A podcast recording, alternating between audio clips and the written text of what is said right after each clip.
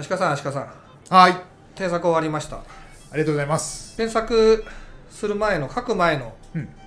放送段階のところはあれあれラジオ撮ってはい。もう出てるはずじゃないですか。はい。なんでちょっとえ添削したところもですねあの公開しようかなと思って。はい。普段の動画と違って割とボソボソ系というかゆるい感じで。ゆるいゆるいというよりはあ普通に話してる会そう話そうなんかしてるような普通に仕事の打ち合わせが、うんうん。ほらファミレスとかで聞こえてきちゃう時あるじゃん隣のさ、はいはいはい。ああいう感じで聞いてもらいいただけたらなっていう感じですね。皆様には。で、えー結論から言うとですね、はい。良かったと思います。ああよかった。あ良かったと思います。ボボツとかではないです。ああよかったです。僕はあんまりボツにしないんだけど、うん。本当にどうしようもないやつだけだねボツになるのは、はい。あのやり直した方が早いよっていうそういうサービス精神でのボツですね、はいうちの教授が若い時ははい。大きな罰をつけてやり直しだけとか、えー怖い怖い怖い怖い。今はいやなお縄ですけどねその人はね、はい。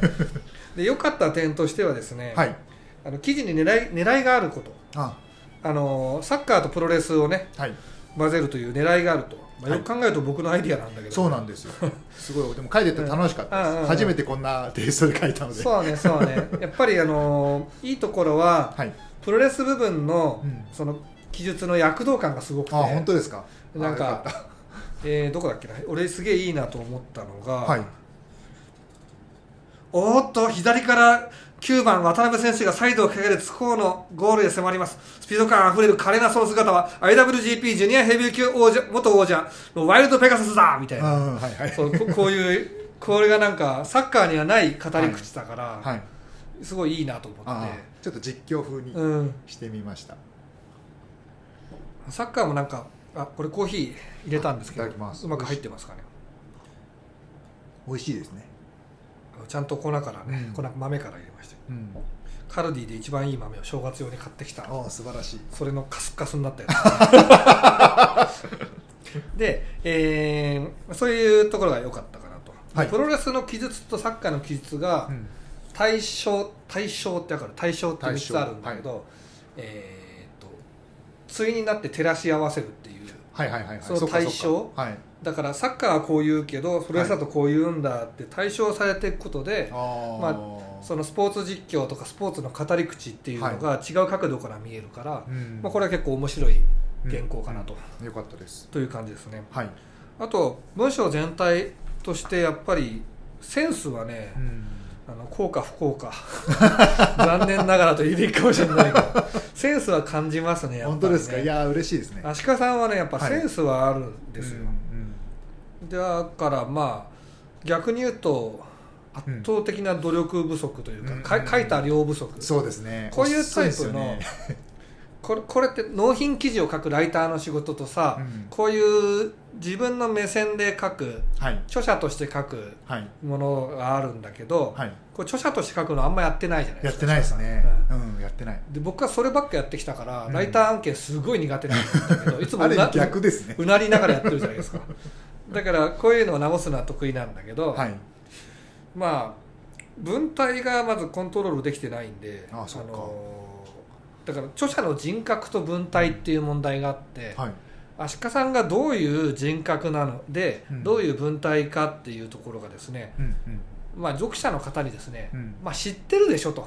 俺のこと。は俺福山雅治だから分かるでしょみたいな、いはいはい。そういうちょっとおごりが見えるというか本当ですか？なんかでもあるかもしれないですうん。うん例えばですねはい。西葛西出版で仕事をしている私は、うん。わざわざ言うまでもなくサッカー観戦が大好きうんっていう文章があるんですけど、これは西葛西出版知ってますよね？とそっかそっか。西葛西出版でやってる俺のことも知ってますよね？っていう書き方になっちゃってるんでか。えーっとここを著者としてのはい。こういう人ですよっていうのを初見の人にも提示するような書き方ができると確かに。だから読み始めるとこであこの人面白いかも。はいってなってくれないといけなくて、あの友達だけ読みに来るブログだったら全然これでいいそっかそういうとこばっかり書いてたから。そうそうそうそうそうそうそうそう。そう無意識で出てますね。だからもう友達に書いてる、そう。うん、そうなんですよ。友達に書いてる風はいいんですけど、うん。ちょっと待ってね、はい。えーちょっと娘が乱入して と止まってましたが初めて来た人にもはい。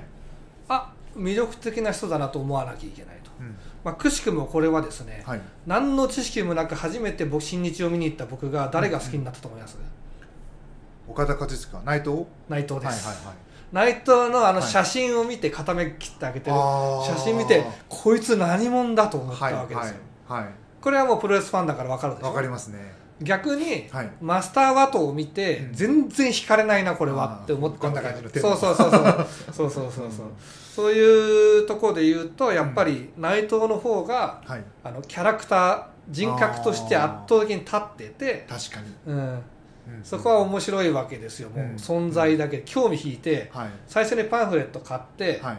えーペラペラ眺めてるだけで内藤とこれ人どういう試合するんだろうってなってたからうんうんうんうん。文章もこういうふうに作れるのが理想、なるほど。ななんだこの人っていうふうにしないといけない。なるほどなるほど。でこれは足利さんって知ってる人が、はい。足利さんが書いたなら読んでみようかなっていう確かにです。ところになってるから、うんうん。そうだな。プロプロに言う言葉で言うと「お前著者に甘えてんじゃねえぞ」と、客に甘えてんじゃねえぞ。楽し,、楽しませるためにやってんだろうかみたいなさ、うん真壁とか言いそうじゃないですか。確かに言いそう、ね。ねお前そういうとこダメなんだよ。さあ。俺だってスイーツやってんだからさ。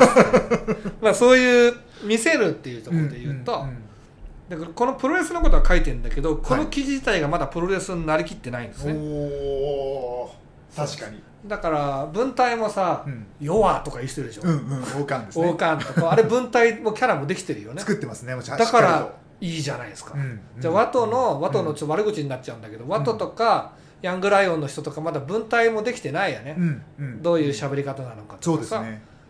確かに。うん、でサンダーライガーなんか見てたらもう文体ができてるわけよ。できてますね。ライアーの語る口調とかありますね。表現の仕方とか。うん。そういうああなるほどな。わかりやすいな。だからもう著者はプロレスラーだからこれはもう、僕このことを言ってるのは僕とあのヴァンフォーレ甲府のデザイナーの人だけなんだけど、その人は一緒に会ったことある人なんだけどはい。プロレスラーだよねやっぱね。確かに。そうですね。うん、で僕プロレスラーとしてやってるからうんまあ、燃える時も燃えるけど。それもまたプロレスラーらしいそうですよね。猪木らしいですよ。猪木猪木イズムでやってますけどね、はい。はい。で、えーそれがグッドな点でですね、はい。えーっとこの記事がはい。何の価値がある記事なのかっていうところをうんうん。ちょっともうちょっと掘り下げるとよくなるかなと思うんだけど、うん。はい。これ誰が読む記事なんですかこれは？誰が読む？そうですね僕の中ではサッカー好きな人はもちろんなんですけど、うんうんプロレスも好きな人もちろん両方好きな人っはいはいはい。ていうところをまあ見てもらい読んでもらいたいなと思ってはいました、サッカープラスプロレスの人じゃないですか、はい。まあ、仮想居酒屋バッカスとして、はい。で あのーサッカーとプロレスどっちが必須かっていうとおそらくサッカーなんだよね、うんうん。これで言うと、うん。はい。プロレスだけ好きな人が見に来るって構造になってなくてうん。サッカー側からプロレスに矢印が向いてる記事だからはいだからこの記事に価値が発生するとしたらはい。サッカーファンにプロレスの面白さを伝えられるような構造になってるといいわけですよ。ああそうですね。サッカー好きな人に一緒にプロレス見に行かないかみたいな。あそうそうそうそう。プロレスあプロレスってこういう感じねみたいな。あ面白いねっていうふうになってくれたら確かに。いいよね。うん。だからサッカーのとこはまず書くかなと思うんだけどね。はい、そこが明瞭になっていくとうんより絞れるかなっていうですね、はいだからこう読者ターゲットを意識してはい。誰に読む誰にとって価値がある記事なのかっていうのを意識してそこにコンセプトを結晶化していって、はい。だから、まあ、見に行かせるっていうプロレスを見てもらうっていう動線を引いてもいいしプロレスも知ってるとよりスポーツ楽しくなるぜっていうそういうおすすめをしてもいいよなるほどね確かにな。うんで僕が思ったのは、はいえっとね、この記事が足利さんって、ね、意外と自分語りが好きな人で、うんそうなのか。うかも。分語りが得意な人なんですよ実は。そうなんですかね。そうそうそうそう。かも。なんか同じことしか言ってない。うん。結構足利さん昔の友達と飲みに行くじゃないですか。ああそうかそうか。あれって自分語りしに行ってるのかもしれない。よあー最近の俺ってさっていう感じでね。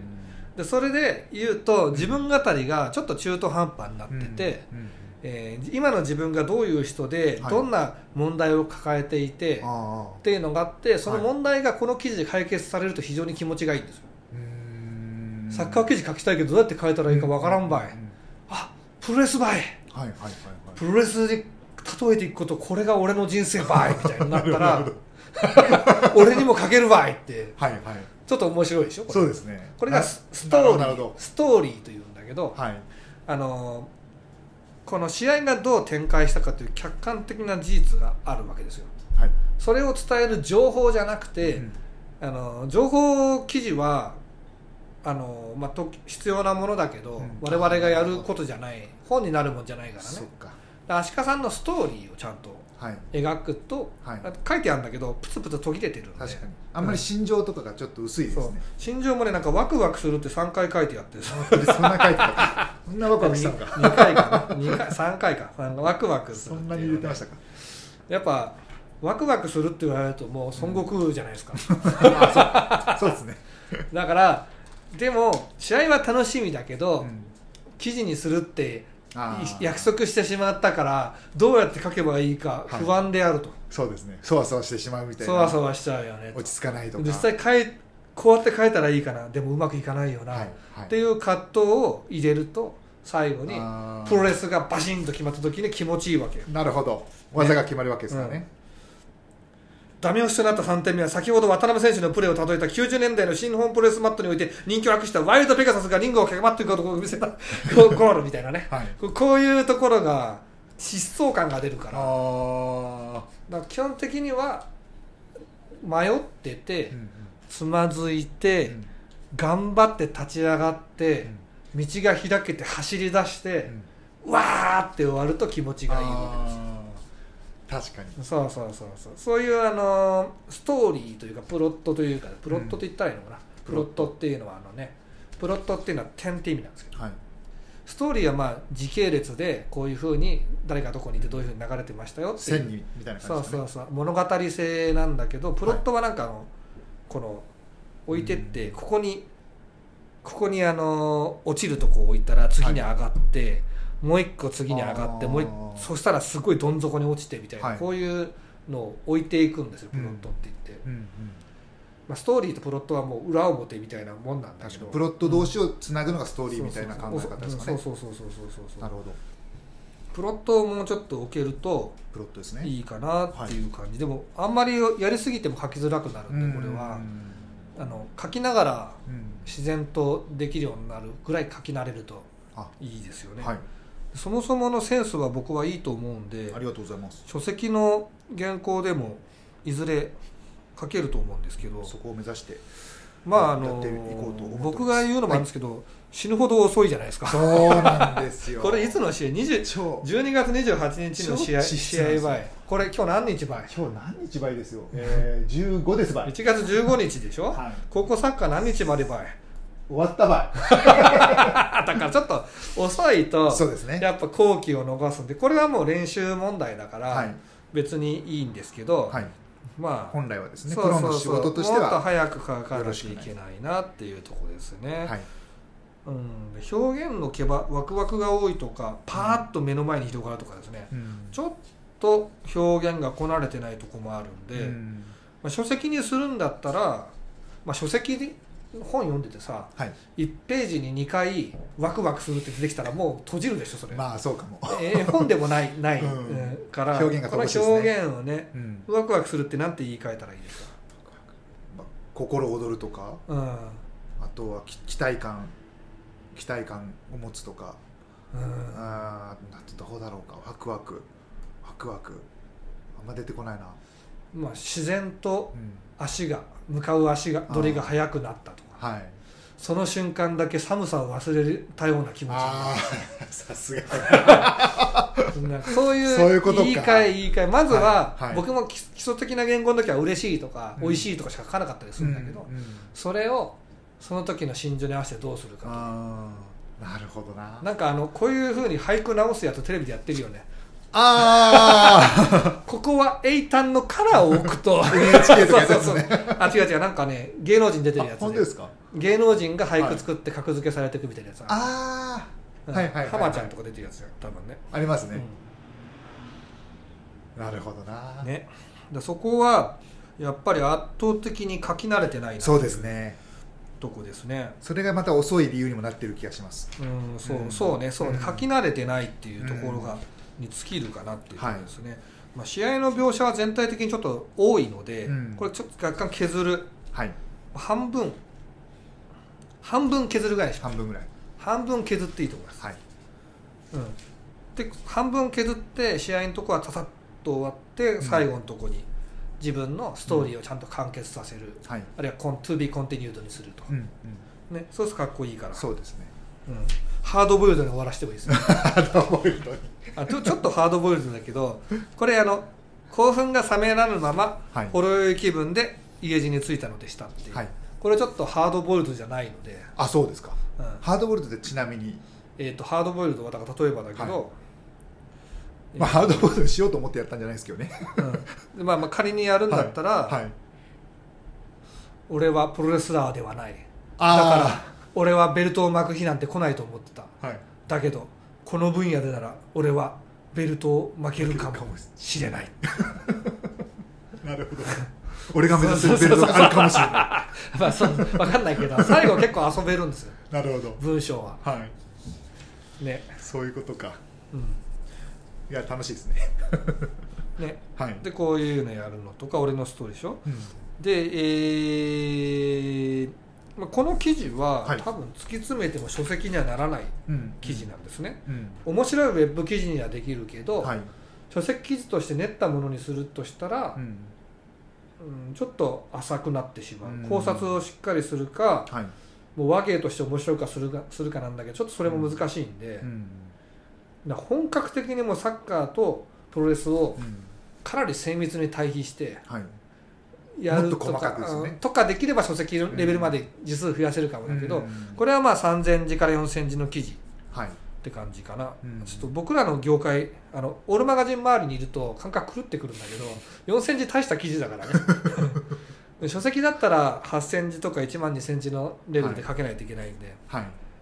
そうするとちょっと手手が手駒が足んないねこれはね、うんだからそ書籍は遠いけどウェブ記事としてはかなり良くなりそうだからそこを向けて完成させるとして、はい。で、えー、と最後にちょっと致命的な欠点が1個あってですね。おなんでしょタイトルと冒頭。タイトルちょっと読んでい身いですかまどうぞ。どうぞとかお願いします。高校サッカー選手権でプロレスを見た。ビッえーっとエクスクラメーションマークハテナマーク。リングならぬピッチで躍動する選手たちに大興奮。うんどうですか？悪くない？タイトル苦手なんですよね。苦手だろうね。苦手だろうね。大興奮うん。がもうなんか浅いですか？あのテレビ欄でさうん。蛭子さんが秋の北陸に信じられないほど大きなズワイガニに大興奮みたいななんかそういうちょっとダサいですよ文字数が決まったところに入れるもう最低限のコメントって感じですかね、このままやった直したのは、うん。高校サッカーとはプロレスなのか。おお。緑の芝生がマットに見えた日。もうやばいもうやばい。え？もうやばい、うん。もう OK ですね。それだけでもう、うんこれでちょっと良くなるけど、はい。でもあの例えばだけどあのプロレスのとこ持ってくればいいわけだかしかも中村さん多分考えなくてら、うん、あの書いたんでしょうけど、はい。緑の芝生がマットに見えたってなんかプロレスファンからすると、うん。ノアっていう団体緑のマットなんですよ、ああだからそれかかってるんですよね。はいはいはいはい。いやちょっとしびれましたね。来たと思いました今それでいいか。あと関係ないんだけどこの面白かったのがさ、はいはい。このまるで冬木軍、うん。かっこ冬木博道邪道下道のコンビネーション、スーパーパワーボムが炸裂、相手に大きなダメージを与えます、はい。この技は新日本プロレスのユニットで元冬木軍の邪道が属するゲリラズ・オブ・デスティニーかっこ GOD のタマトンガとタンガロアに受け継がれているので 令和のプロレスファンにもこのインパクトは伝わると思います このね唐突のこの悪の強さがねたまんねえんだ。俺これめっちゃ面白い。ここね俺もこれ笑った。本当ですか？だから多分プロレスこの回やってほしくて、うんうんうんあのもうサッカーのうん。記事をちょっ記述をちょっとしたらプロレスを濃厚になるほどです。濃厚に書くっていうふうにメリハリをつけないと、あでも確かに僕のキャラ的にもサッカーはそんなにうまくあ表現できないけどプロレスだったらできるよっていううん、流れですもんね。でこのでもこれは岡田和親の打点の高いドロップキックだ。ジュニアヘビー級を超える迫力ヘビー級のインパクト。これちょっと記述が軽いんです、確かに少ないですしね分量も、文字数も。これは岡田和親のドロップキックだ。皆さんご存知だろうか、岡田和親のドロップキックは、あの巨体にもかかわらずあの、はい。プロレスラーの顔面に届くのだと。はい顔面まで飛び上がることがどれほどのことか分かるだろうかみたいななんか分かんないけど。も思わずジャンプして、うんそうそういうことを、そうそう分かんないけど、はい俺はもうプロレスの知識には書けないけど、はい、そういうことを書いてそのるんですね。そこに岡田和親のドロップキックの話が出てくるとすごいいいし。でも確かに、うん。苦手ななんかサッカーの描写を一生懸命書きすぎてそうそうそう力尽きてプロレスのやつが適当になってる感じしますね。打点の高いプドロップキックとはうん。何なんですか、ああまあ基本的に重たいヘビー級がやっぱ100キロ以上ある、うん。岡田和親100キロあるかな、うん。あるか。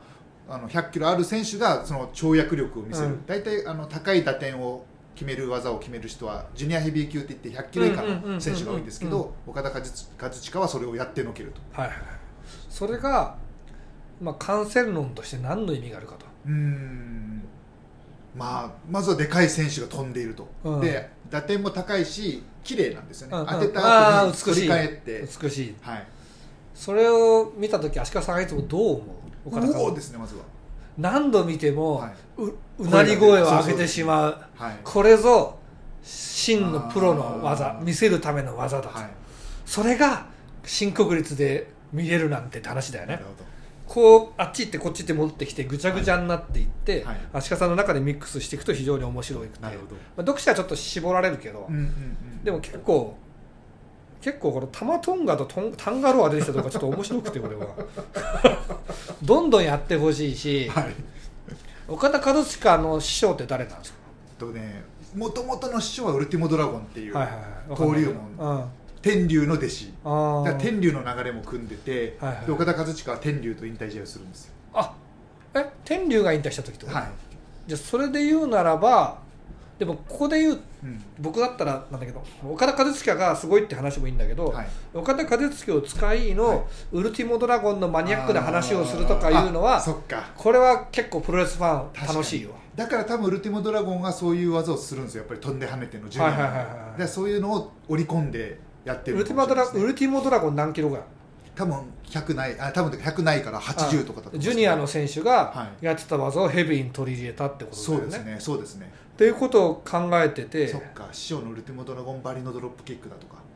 うん、なんかどうしたらいいか俺には分かんないけど プロレスの記述がはい。1行じゃなくてはい。4行あるとすげえ面白かったからるほど。そういう熱の入れ方はいいかなと。わかりましたあとも写真が何枚か入るといいなってとこは、まあ、はい国立のそうですね。景色とかあと飲み屋、はい。なんか飲み屋もよくわかんないけどこれはすごいいいと思うんだよね。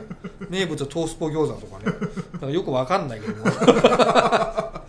うん、DDT だよね。そうですこれ DDT です。ねうん。はい。はい、あと駒北さん出てくるんだけどちょっと邪魔なんで、あ ごめんなさい。うんふわーって笑ってしまった。うん、あでもの会話のとこはどうかなと思う。でこれはね。これはね駒北さんに喜んでもらおうとして書いてるんで。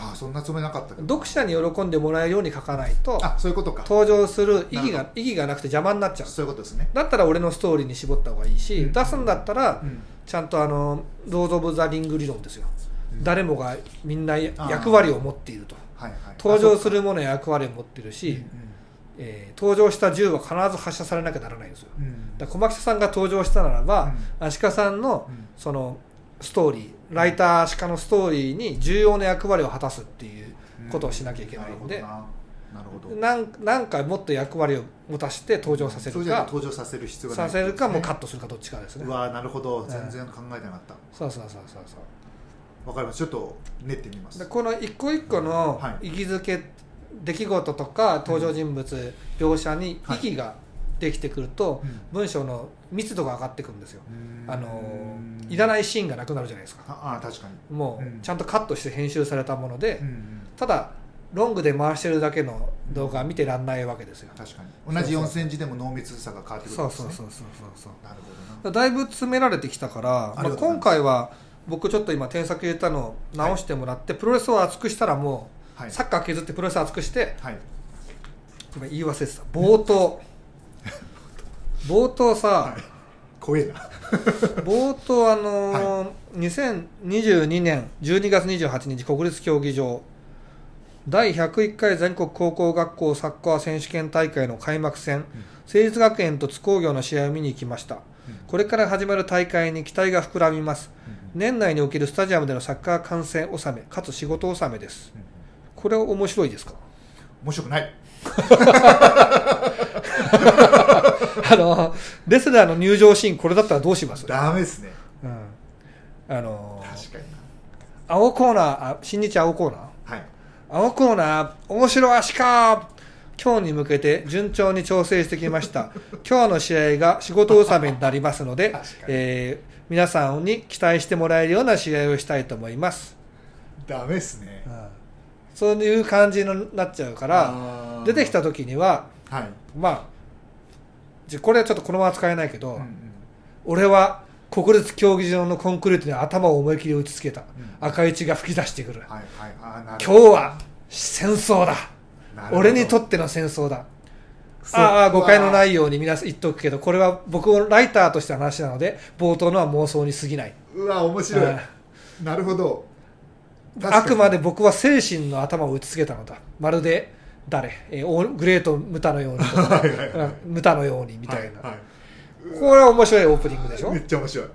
こうやって面白いものを最初に置かないとはいダメなんですよ、で僕が書いたのは真ん中ぐらいに今から行くよっていうのが分かるっていうまあのがそうそうそうそうそう。何を戦いに行くのかと。そう。仕事納めであるっていうこととかサッカー観戦納めっていうことは事実だしフェイスブックに書いてもいいんだけど確かに、まあ、まああんまり人が興味持つことじゃないよね。なんかさっき言っていた僕のブログみたいな、うん、これ影山ちゃんのブログだったらちょっとああ影山ちゃんここサッカーサッカー納めなんだって思うかもだけどでもファンしか見ないよねやっぱね、うんそれでも確かに、うんいらないですねだもっとだなんだ例えば、うん、国立競技場見てちょっとプロレスに僕にとっても試合でもあるんだみたいな。あそそういう、うん。あの今はそういう筋立てでやったんだけど、うん。その冒頭を工夫して、うん。まあ、プロレスファンに読ませるはい。にはどうしたらいいかと考えるんだけど、はい。まあ、僕がいつも言ってるのは、うん。もうあのオールの中の人向けの講座でもやったんだけどはい。冒頭に死体を見せろって言ってるんですよ。あ。聞いたことあるでしょ、うんうん死体がないんですよこれ。ね。うんそっかでその後私はサッカー観戦が好きですと。同じく それ以上かもしれないほどプロレスファンなのですうん。全日本は四天王プロレス新日本は東高三重市から追っかけてきました。余談ですが武藤刑事がとうとう引退することになりました。寂しい限りですと。非常におとなしいオープニングになってしまってるんで、淡々としてますね。うん。同じ角にもなんかあの扱った視点のプロレスとか、僕にとってプロレス最大のプロレスで最高の試合は馬場対なんとかだった、はいはいはい。あの試合にはなんとかがあった。うんみたいなのでもいいし、うんうん。ちょっとここはアイディア出さなきゃいけないんだけど、ううん。さっきのやつ面白いでもね、うん。まあ、それ使うのも尺だろうから。そうなんですよね。まあでもちょっと考えます、なんかもうプロレスの演出考えてみて、うん。どういう試合前の煽りがいいかと、なんかプロレスの試合のトレーラーってあるじゃないですか。その煽りうん PV みたいな、うん。そういうイメージでうん。書くっていう感じですかね、煽り PV が翌年来る年みたいだったらさちょっと。2022年が過ぎようとしています。なんとかじこちらは上野のの上知事です。江戸時代に建立されみたいなそんなそんなんじゃちょっとさね。やっぱ燃えるようななんか欲しいですようんうんね、うんでそのはい勢いでやるし、はい。まあ、足利さんのストーリーだから、はい。うん。うんうんこれはだから僕の言ったやつは本当僕っぽいんで。うんうんうん。うんまあ自分なりの煽り PV じゃないけど。僕は上品に過激なこと書くのが得意なんで、うまいですよね、うん。これはもうねちょっと真似できなかなかまあ真似っていうかよなんだ似せることはできないけど真似はするべきですよね、いいところは真似するべきですあと9年やってっからねこれ。そうなんです。よ結構ベテランレスラーなんですよ。そうなんです。最初は書けなくて本当困ったんですよ、うん。ね。もっと変なことから始めてみてもいいし、うん。ね。そっか。ちょっとあ例えば新日本プロレス全日本プロレスノア DDT、はいえードラゴンゲートはい。さまざまなプロレス団体が乱立しているが、うん。最強のプロレス団体はまだ決まっていない、かっここの記事はサッカー記事です。と何を今から見せられるんですそかうそうそうそうでちょっと面白いでしょ、うんこまあ、それはもうプロレスに寄りすぎてるからうんどうかだけど、あとあー確かに、うんそうそうそうそうそうそうそうですねその辺ですねそうですねそこがもっとそこをギュッとしてうん。移動中にワクワクしたとかライターの小牧さんと会って2人で行くのは嬉しいですとかそういうのはもう一切いらないから、その辺全カットですね。うん。そこもうもうめっちゃ面白い。この試合見ないとって言ってさそうですね。足利さんってもう忙しい中家帰ってさ、うん。新日のビデオを見てさ その煽りがつまんなかった。らまあこれいいかってなるじゃないですか、あまあそうですねサムネがつまんなかったらさ、うんもういいやってなる。よちょっと思いつきで言うんですけど、うんうん。その駒北さんを例えば登場させるなら、うんうん。本当は仲間であり一緒に見る人なんだけど、うんうん対戦相手に仕立てちゃうとか、あそれも手だよね。仕立てちゃうっていうのね、うんでまあ現実に戻戻すみたいな、そこだけ対戦相手でうんうんうんうんうん。入れちゃうとかっていうのも一つのやり方としてあるかもしれないですね。そそこのうまくできるかわかんないけど。結局その辺の仕立てがですね、はい。やっぱりその何の価値がある記事なのかどういうコンセプトで誰に刺しに行くのかってとこで決まるんですよ、はい。なるほどな、うん、やっぱそこが圧倒的やっぱりか書いてきた分量が少ない経験不足だから。俺なんて書いてちょっと待ってね。ちょっと待って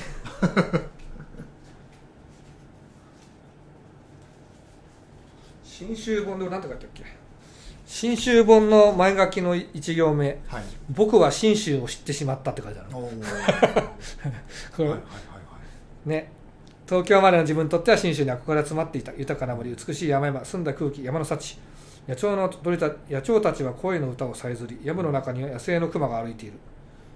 そばが美味しい日本酒も美味しいおやきも美味しい飲んで楽しい仲間もたくさんいる。って書いてあるけど、うん。これはターゲットがもううん信州の人じゃないですか、ね、だからこういう書き方をしてるんだろうね。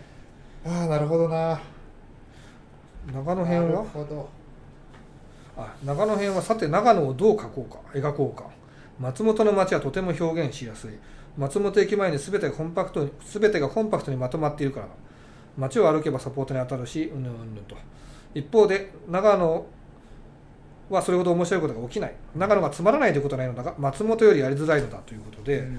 この長野パルセイロレディースと信州松代ワンダーランドっていう記事はえ文章は、めちゃくちゃ面白いですかねその、うん長野対松本と。うん。でこれは松本というちょっと優位な位置にいる観光都市に対してはい。長野がどうするかっていうテーマでうん。僕は旅をしたし書いたんですよね、うん。うん。そのテーマを提示していますねこれは。どうやら。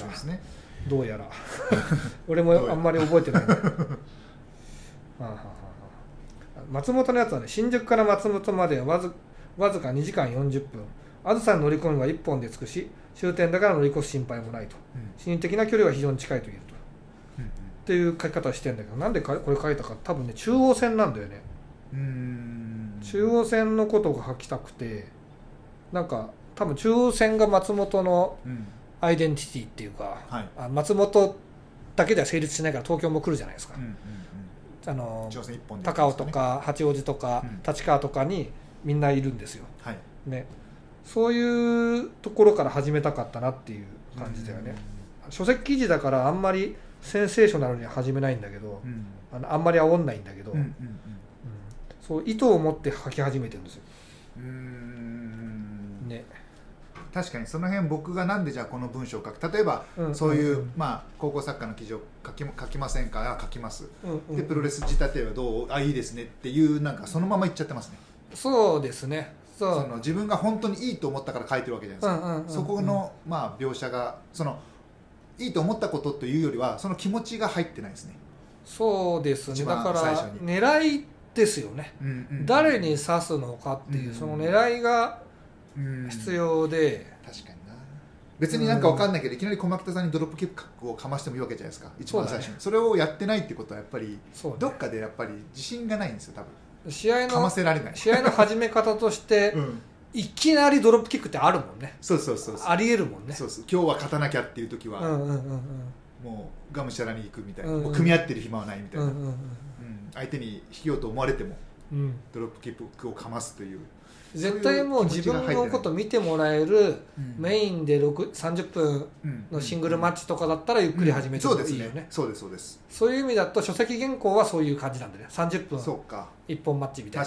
そうそうそう、ねあの、うん。買う買本を買って読んでくれる方だから、うんうんうん読むぞってもう気持ちになってますもんね、うんうん確かにウェブとかだと流れていっちゃう。ね。だからもう5分で終わるというブックがあったとしたらもううん。最初の1分で勝負しちゃった。そうですね。えもう終わっちゃうかもってそうそうそうそう。そうね。だからそこを冒頭だよね、うん。でも大体の人の原稿の問題点は冒頭とタイトル冒頭難しいですからね、タイトルも。で冒頭とタイトルができてないってことはコンセプトがぼやけてるってことだからうん。うまく書けないのもそれはそうだよね、うん。遅い原因はそこにもありますね、なるほど。そうですね。そこでだいぶいい感じにできるようになったんじゃない。かわかりました。でもなんか今後は自分の中で思ったのがタイトルと冒頭をいっぱい書き溜めといて、で中村さんに見てもらって今後こういうの書いていきたいと思います。あそうそうそこから作るのはありだよね。全然早く書けるようになりますよね。そうそうそうそ今思いました。う、うん、タイトルを考えたらいいんじゃない？先にですね、俺もそうしょっちゅうやってるもん。なんか確かにタイトルいっぱい書いて、で決まれば冒頭を作っていってであとに、まあ、肉付けなんていう簡単なもんじゃないけど、文章を作っていくってすると今より早く書けそうな気がしますね。あのーそれこそなんか編集経験全然ないけど編集、うん。出版社作ってなんとかややれてるのってはい。書籍の企画多分ね500とか作ってるんだよね、俺。でも全部できてないんだけど、あれサポーター巡る冒険はできたか。あとスタだから多分、うん。いざやるときに早いんだと思うんですよ。そうそうかもそうかも、それはトレーニングだから。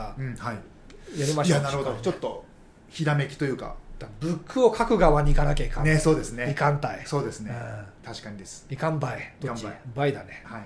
うん。いかんたいってなんか、各タイですかね タイは。うん。そうタイとバイについてもちょっと僕は勉強しなきゃいけない。うん、それはまた別の機会で。はい。じゃあというわけで、はい。あの隣の席ので打ち合わせをしている男たちでしたはい。はい。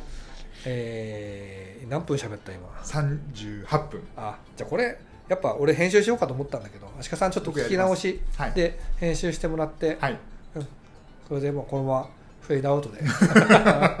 いいです、はい。で記事出す時に合わせて2つともアップしたらいいんじゃないですか。わかりました。はい。はい。はい。ありがとうございます。はい。ありがとうございます。はい